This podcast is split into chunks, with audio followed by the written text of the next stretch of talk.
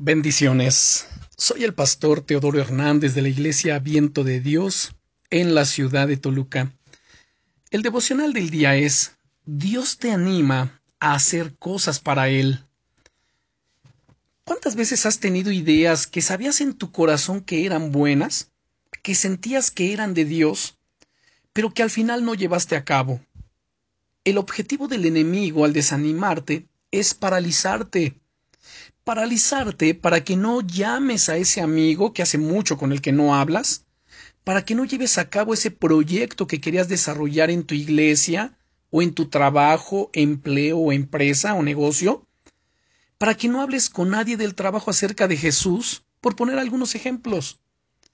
Dios pone muchas veces ideas en nuestro corazón, y el enemigo siempre trata de llenarnos de dudas de todo tipo dudas acerca de si la idea es de Dios, de si va a funcionar, de si estamos capacitados.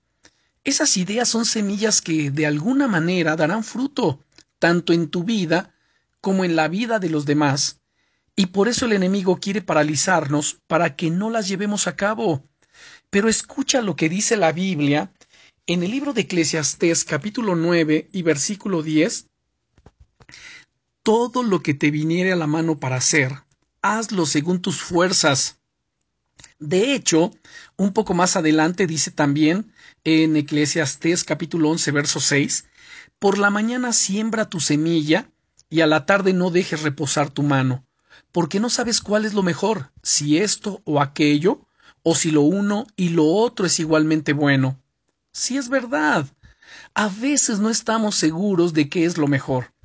Pero si sientes que Dios te llama a hacer algo, arriesgate, por supuesto, con sabiduría para, para minimizar los riesgos. Es más, yo te invito a que pidas consejo, sobre todo de tu pastor o de alguien que tenga madurez espiritual, pero da pasos de fe, planta semillas y aprende de tus fallas. Dios te anima a hacer cosas para Él. El miedo al fracaso es un fracaso en sí mismo. Así que apártalo de tu vida, sácalo.